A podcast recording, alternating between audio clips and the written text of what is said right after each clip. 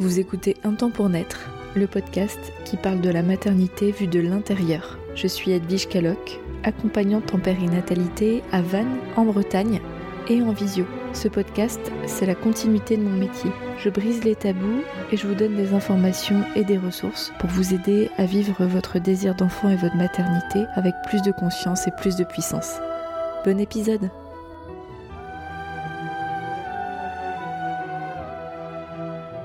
Salut tout le monde, j'espère que vous allez bien. Ce podcast aujourd'hui est dédié aux jeunes parents.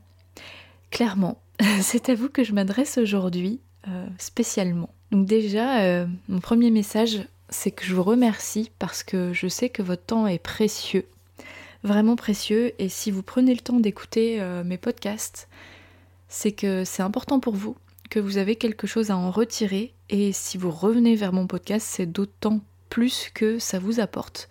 Et donc ça me soutient. Donc merci. Merci de prendre ce temps si précieux à vos yeux. Euh, je sais pas trop comment je vais appeler cet épisode, mais ça fait suite euh, à pas mal d'échanges que j'ai en ce moment, notamment avec euh, des femmes, mais aussi des, hommes, mais surtout des femmes au cabinet en tout cas, sur des conversations aussi sur Instagram, par mail, sur Facebook, dans ma vie privée également. Hum, et puis des conversations que j'ai avec moi-même, avec mon conjoint, parce que je suis également maman de trois enfants, avec une vie professionnelle dont vous faites partie. Et euh, j'avais vraiment envie de parler de ce que c'est qu'être parent aujourd'hui. Donc là, euh, j'enregistre l'épisode, on est en 2022. Pour beaucoup de parents comme moi, on arrive dans une époque, hein, comme euh, nos parents, nos grands-parents, nos arrière-grands-parents, et ainsi de suite jusqu'à la nuit des temps. Et je fais pas mal de conclusions sur ce que ça représente aujourd'hui et, et à quel point ça peut être difficile. Donc le but c'est pas de se plaindre, de dire que je regrette ou quoi que ce soit, c'est pas du tout l'objet, c'est de faire euh, un pas de côté, de prendre un pas de recul et d'analyser un peu euh, où on en est. Déjà, je vois beaucoup, beaucoup de mamans fatiguées. On est fatigué. On est même épuisé. Je vois tellement. Je vois pas beaucoup de jeunes parents. Quand j'entends jeunes parents, c'est euh, des parents d'enfants qui ont jusqu'à 6 ans, quoi. Je vous vois pas en bonne forme. Ça paraît bête, mais je vois très peu de, personnes qui ont eu des enfants récemment et qui, sont vraiment en forme. J'en vois vraiment peu et, moi ça m'inquiète. Je fais partie de ces parents et euh, je pense que j'ai tout de même euh, le goût de prendre soin de moi, de m'écouter. Et malgré ça, je trouve ça absolument difficile. Ce que je remarque aussi, c'est que on se colle la barre de niveau vraiment haut. On a envie du mieux pour nos enfants et je pense que nos parents aussi, pour la plupart, euh, voulaient ça. Enfin, je dis pour la plupart en tout temps que ce soit maintenant ou encore une fois jusqu'à la nuit des temps, la plupart des parents ont voulu le meilleur pour leurs enfants, sauf que la définition du meilleur, avec un grand M, évolue d'année en époque, en génération. Aujourd'hui, en 2022, le meilleur, il nous est rabâché à longueur de journée sur les réseaux sociaux, alors que jusqu'à l'époque de nos parents, c'était pas le cas. Jusqu'à il y a dix ans, on n'avait pas ça. Un feed un feed de réseaux sociaux qui nous dit euh, comment faut faire et qui nous le rappelle insidieusement parce qu'en fait l'algorithme est si bien fait que quand on va avoir des mots prononcés, en fait euh, Google nous écoute et c'est pas du tout euh, une théorie de complotiste, hein, c'est démontré aujourd'hui. Si ça vous intéresse, je peux vous envoyer vers des ressources, faites-moi signe. Mais bref, c'est pas l'objet du podcast, on est entendu tout le temps à partir du moment où nos smartphones sont dans le coin. Donc si vous avez un smartphone, hein, euh, si vous êtes concerné, il y a des personnes encore qui n'en ont pas, et donc là vous êtes moins là-dedans, mais si vous avez un smartphone euh, près de vous, on est écouté sur les mots qu'on emploie, et puis les requêtes qu'on va faire, les recherches qu'on va faire, les personnes à qui on va s'abonner, vont faire que on va créer un écosystème qui va sans cesse nous être rappelé. Le but euh, ultime, c'est de, bah, de nous vendre des choses. Et donc si on est jeune parent, on est une cible pour un certain marketing. Donc euh, notre idéal euh, de parent, il, nous est rappelé beaucoup, beaucoup, beaucoup. Et on a aussi un idéal qui n'est pas le même que nos parents. nos parents, pour la plupart, moi j'ai un peu plus de 30 ans, c'était le pédiatre qui disait comment faire. Donc je dis pas que c'était mieux avant. Pas, je suis pas de cette école-là. je pense qu'il y a toujours du mieux et du moins bien à chaque époque et que et que des fois on revient à un certain truc parce qu'on a été euh, au bout des limites euh, d'un système et, Et on, y revient, mais différemment, parce qu'on a évolué sur d'autres plans. Donc en fait, tout, n'est qu'évolution. Et je crois aussi qu'à l'avenir, il y aura des choses encore meilleures dans la génération de nos enfants, nos petits-enfants. En tout cas, aujourd'hui, euh, l'idéal, il a beaucoup évolué parce qu'en fait, nos parents, eux, c'était les pédiatres qui leur disaient, il y avait quelques livres, mais c'était beaucoup moins vulgarisé qu'aujourd'hui. L'information était moins accessible, donc en fait, euh, elle était plus homogène. Le bien faire, c'était euh, une éducation assez autoritaire. La fessée n'était pas quelque chose qui était vu comme une maltraitance. On a beaucoup cheminé tout de même, même si ça reste compliqué sur ce point de vue-là pour certaines familles de faire autrement. Mais je suis plus sur euh, la période euh, toute petite enfance, même si euh, on peut violenter des petits enfants. Et bon, bref, pourquoi je parle de ça? C'est pas l'objet du podcast, mais j'essaye d'être claire. Le mode d'emploi des, parents d'avant, il était autour d'un parentage distal. Donc distal, ça veut dire qu'on mettait une forme de distance entre soi et l'enfant pour lui apprendre l'autonomie. C'était vraiment une croyance qui était très très répandue qui était euh, promu aussi. Donc, je vais vraiment être très. Euh, faire des raccourcis, mais le résultat aujourd'hui, c'est qu'on se rend bien compte que c'était pas la solution parfaite, parce qu'on est tous rendus chez le psy à 30 ans. Donc, ça a créé des carences émotionnelles, voire pire, des névroses, des angoisses. Donc, on a compris aujourd'hui, pour la plupart d'entre nous, que c'était pas la solution parfaite de laisser pleurer l'enfant jusqu'à ce qu'il s'endorme, ça lui fera les poumons. Donc voilà, on, revient sur ces choses-là. Et aujourd'hui, on est dans une forme de maternage et d'éducation plus euh, axée sur euh, une relation, un lien euh, plus proximal. Et donc ça passe par quoi? On a maintenant un guide, un mode d'emploi du parent parfait qui met la barre sur bah déjà la grossesse et l'accouchement, faut qu'on les vive d'une manière où on va prendre en compte tout de suite l'enfant. Et, et, je suis la première à prôner le bien-être des enfants. Mais attendons de voir mon raisonnement un peu plus loin. Il faut être sereine. C'est hyper important pour l'avenir de l'enfant. Et puis euh, l'accouchement physiologique, euh, c'est quelque chose qui revient de plus en plus. Et encore une fois, je suis la première à dire que c'est important qu'on ait le choix de pouvoir le faire. Parce que c'est compliqué de pouvoir le faire alors, alors que quand bien même c'est notre choix. Donc ça demande à être bien guidé là-dedans. C'est aussi à ça que sert mon métier d'accompagnante mais tout de même, il y a quand même une idéalisation euh, de l'accouchement physio sans prendre en compte toutes les réalités de ce que c'est, de ce que ça représente aujourd'hui. Donc, euh, pour que ce soit bien pour l'enfant, il faudrait accoucher comme ci ou comme ça. Et puis après, quand l'enfant est né, et c'est là qu'on s'en prend pas mal de tartines, les neurosciences, les méthodes éducatives, les comptes Instagram de personnes très très reconnues dans la périnatalité, l'éducation, nous disent qu'il faut il faudrait, c'est mieux, d'allaiter, de faire du cododo, de porter en écharpe, de faire la motricité libre, d'adopter une, pédagogie euh, alternative, comme Faber et Maslich, Montessori, et la liste continue.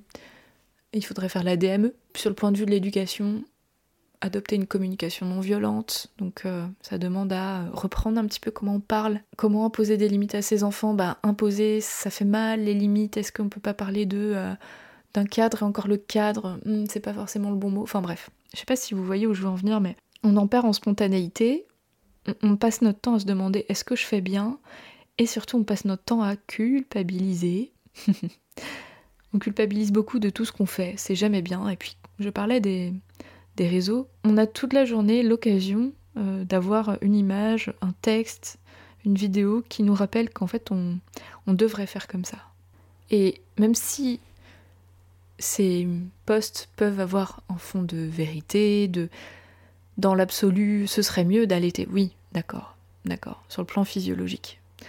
Si on ne regarde que ce qu'on sait de l'enfant, pour son cerveau ce serait mieux d'eux, déjà on oublie qu'on n'est pas au courant de tout et qu'on n'a pas été au bout du processus et que nos enfants, probablement, euh, je le dis souvent, mais nous diront dans 20 ans, 30 ans, mais pourquoi vous faisiez ça? Mais c'était tellement mauvais pour nous. bah ouais, peut-être que on se prendra des réflexions comme ça, donc euh, c'est important de garder à l'esprit que on, évolue, on croit avoir des connaissances et que peut-être tout n'est pas juste. Donc de prendre un peu de recul dans tout ça et surtout, surtout, surtout, là où je veux en venir, c'est que Et ben au final, quand on se met des cases à cocher dans une forme de perfectionnisme parental, euh, la société euh, nous apporte hein, sur un, plateau d'argent euh, plein de nouvelles informations, plus ou moins vraies, sur ce qu'il faudrait faire pour que nos enfants soient bien. Et vraiment, je suis la première à, reconnaître la plupart de tout ce que je vous ai cité avant comme quelque chose de trop chouette et qui va vraiment changer aussi le démarrage de la vie des enfants. Donc je dis pas que c'est pas bien, surtout pas, c'est pas ça que je veux dire. Mais il nous manque un grand pan là-dedans qui n'a pas été euh, livré avec tout le reste. C'est si les parents mettent de l'énergie à être dans toute cette bienveillance, cette parentalité plus proximale, plus physiologique, qui s'occupe des parents Et là, il n'y a pas beaucoup de réponses. Et, c'est là où pour moi il y a un énorme problème. Parce qu'en fait, euh, reprenons euh, l'histoire de nos parents. Non, tu pleurais pas beaucoup quand t'étais petite. Bon, je fermais la porte, donc je t'entendais pas, donc tu pleurais pas beaucoup. Oui, on sait aujourd'hui que c'est pas chouette. Ok. Ça avait tout de même l'avantage hein, que euh, bah, la maman, elle pouvait faire des trucs pour elle. Il y a des plus et des moins dans chaque chose. Donc du point de vue de l'enfant, c'était pas le top, on est bien d'accord, et je suis la première à dire que ça crée des carences affectives et tout ça, tout ça. Bon. Mais aujourd'hui, quand on comprend que faut pas faire ça, ok. Donc on fait quoi? On va porter nos bébés, on va les rassurer, on va les garder près de soi, on va passer des heures à les endormir le soir. Sauf que bah on travaille toujours. Pour la plupart des personnes, c'est les deux qui travaillent pour pouvoir rembourser des maisons qui deviennent euh, chères. Et pour beaucoup d'entre nous aussi, on n'a pas nos familles. Euh, les grands-parents travaillent ou sont loin, ou c'est pas toujours évident de dans, euh, un système de société occidentale où on a été habitué à être autonome, demander de l'aide, c'est voilà, je, fais partie de ces personnes-là euh, à qui pendant longtemps euh, demander de l'aide c'est comme si on m'arrachait un bras. Et je sais que vous êtes plusieurs dans cette situation, dans, euh, cet état d'esprit, parce qu'on a été élevés comme des Wonder Woman. Alors oser demander de l'aide, déjà on a peur de se prendre un vent, et en plus c'est comme si c'était une intrusion dans tout ce qu'on a construit soi-même. Euh, comme un aveu de, faiblesse. Et c'est pas toujours la meilleure des solutions de demander euh, aux grands-parents de venir parce qu'en fait, euh, on n'a pas construit. On n'a pas construit les choses comme ça et donc peut-être que ça peut être un effort moral qui est plus important que de faire soi-même. Ça dépend vraiment des, configurations familiales et, globalement des, configurations de, liens sociaux. Donc réfléchissons à tout ça parce que je, suis fatiguée, malgré que je passe beaucoup d'énergie aussi à réfléchir, à prendre soin de moi, à prendre soin de ma famille, mais aussi prendre soin de mes clientes, de vous à travers le podcast. Donc oui, euh, vous pourrez me dire tu pourrais faire moins de choses. Bah ouais, mais sauf que euh, j'ai pas été éduquée comme ça non plus à faire moins de choses. Et puis j'aime, j'adore faire plein de trucs en fait. Donc euh, il faut que je trouve un compromis qui me va bien sans que j'y laisse ma santé. On est aussi une génération ultra cérébrale. Tout le monde fonctionne pas comme ça, mais je crois qu'on est beaucoup à avoir un cerveau qui dépote à 10 000, à avoir plein d'idées, plein de choses qui fusent, et quand on est en train de faire un truc, on pense déjà à 2, 3, 4 trucs qu'on devrait faire et auxquels on pourrait donner vie, et, en même temps, euh, qu'est-ce que je veux faire à manger soir? En fait, ça va tellement vite que ça aussi c'est fatigant, et c'est difficile de faire autrement. J'ai pas la réponse parfaite à tout ça. J'ai pas de réponse parfaite à euh, comment faire euh, pour que mon enfant dorme mieux, comment faire pour que tout soit plus facile, quoi. L'une d'entre vous, il y a pas longtemps, une des personnes que j'ai accompagnées en postpartum est revenue vers moi en me disant que mon bébé dort très mal et je suis complètement mais au bout de ma vie, je suis épuisée. Est-ce que tu peux m'aider? La première chose que je lui ai dit, c'est oui, à condition que tu attendes pas de moi que j'ai la clé parfaite, la méthode parfaite, parce que même moi, j'en chie la nuit avec ma fille qui a plus de deux ans. Et ben en fait, euh, ça lui a quelque part fait du bien. Et on a passé trois heures à échanger toutes les deux. J'ai pris soin d'elle aussi. Et depuis, les choses vont mieux pour elle. Donc je sais pas si elle entendra cet épisode et si elle se reconnaîtra, mais elle m'a confié que euh, les nuits étaient pas franchement meilleures, mais que euh, elle s'était apportée à elle-même de la douceur, de l'apaisement, et c'était un peu foutu la paix et que ça se passait mieux du coup. Voilà, moi ce que je peux apporter. Parfois, en dialoguant, on trouve des solutions, des vraies solutions. Cela dit, euh, tout ce qui va être méthode, méthode pour faire dormir les enfants, méthode éducative, protocole, ça peut marcher parfois, mais la plupart du temps, c'est pas de ça dont on a besoin. Il me semble que c'est plutôt d'être rejointe et rejoint dans ce qu'on ressent, dans comment on vit les choses et de, juste d'avoir un écho pour dire que waouh, c'est dur. On admet facilement que les bébés sont des personnes euh, vulnérables. On admet facilement que les personnes âgées sont des personnes vulnérables, que les personnes handicapées ou les personnes malades des personnes vulnérables. Regardons comment on traite ces personnes-là à l'échelle euh, nationale. là, je parle de la France, je ne sais pas si vous, êtes dans d'autres pays, c'est pareil, mais on, ne les traite pas bien. L'hôpital va mal, les maisons de retraite, ça va mal. Le milieu des naissances, ça va mal aussi. Hein. c'est tout l'objet de mon accompagnement, en partie. Les nouveaux parents, est-ce qu'on peut pas dire qu'on est vulnérable? Bah, je crois que si. Et c'est important de le reconnaître en fait. Ça veut pas dire qu'on est des petites choses fragiles et qu'on est incapable. C'est simplement que tout ce qu'on a évoqué, et peut-être vous pensez à plein d'autres choses, crée un capital de, de baisse d'énergie qui est considérable. Alors même qu'on est plein et pleine de capacités, parfois on les recouvre assez facilement et parfois, euh, oui, je vous vois, je, vois des femmes hein, qui viennent euh, me voir et qui ont des, idées noires, vraiment, qui, qui me disent euh, sur le trajet de l'allée, elle a hésité à donner un petit coup de volant dans le fossé parce que franchement, là, c'est plus possible. Et à la base, c'est pas forcément des personnes qui vont mal dans leur tête. Parfois oui, mais souvent non. C'est des personnes qui, euh, pour qui ça allait bien avant. Alors euh, moi, je suis quelqu'un d'optimiste et euh, je, vois, l'avenir et j'ai envie d'y contribuer. Je pense qu'avec le podcast, c'est une toute toute toute petite partie. Mais c'est important pour moi du coup de partager ces mots avec vous. Encore une fois, vous repartirez pas avec la recette magique. Désolée. Et en même temps, je crois que ça fait du bien aussi parfois de se dire ok, est-ce que la priorité c'est de trouver absolument comment faire pour qu'il fasse ses nuits ou c'est juste euh, se rendre compte que euh, c'est pas facile? Et qu'on est plein dans cette situation, on croit qu'on est seul, seul à, avoir cette pression de mince, j'ai pas répondu au texto de mon amie, elle va croire que je m'en fiche, mais non, c'est juste que j'ai pas eu 5 minutes pour moi aujourd'hui, puis en fait les 5 minutes que j'ai eues, je préfère juste me poser et, je suis rincée quoi. Donc je vais scroller sur, euh, sur les réseaux sociaux parce que juste j'ai plus l'énergie d'envoyer un message. Là où peut-être qu'on était ces mêmes personnes qui critiquaient les parents euh, de notre entourage en disant ouais quand même ils abusent. Je me dis aussi que j'ai envie de créer des lieux de rencontre. Et euh, je dézoome un peu, mais enfin je, change un tout petit peu de sujet, mais là je vais parler du podcast. Moi je fais pas de pub sur ce podcast, je fais juste genre un post et une story par semaine grand max. Je fais vraiment pas beaucoup de pub. Là aujourd'hui j'ai à peu près 60 000 écoutes depuis le début. Donc on peut se dire que comparé à certains podcasts, c'est peanuts. Moi, je vois juste qu'il y a 60 000 fois quelqu'un qui a écouté un de mes épisodes et que peut-être chez beaucoup d'entre vous, ça a fait quelque chose parce que euh, je sais que les personnes réécoutent souvent mes épisodes, à la fois le même et à la fois plusieurs pour une même personne. Et c'est tous ces messages que je reçois de votre part qui me disent que euh, je contribue à ça, quelque part. Cette circulation d'informations, de cette propagation d'empathie envers euh, qui on est et ce qu'on vit. Et c'est quand euh, je vois des personnes pour de vrai, ou des mails, des mails que je reçois, des messages Instagram, qui me disent que le podcast a changé quelque chose pour elles, pour eux. Ou alors j'ai partagé tel épisode à ma belle-sœur parce qu'elle est en plein dedans et elle m'a dit que ça lui avait beaucoup fait de bien. C'est ça qu'il faut qu'il circule en fait. Et j'aimerais bien que ce soit pour de vrai. J'aimerais bien vous faire vous rencontrer je sais pas encore sous quelle forme, là je parle un peu prématurément, mais je sais que ça viendra. Ça viendra. Un lieu, quoi, un lieu où on se pose, on vient avec nos enfants ou sans enfants, on s'en fout.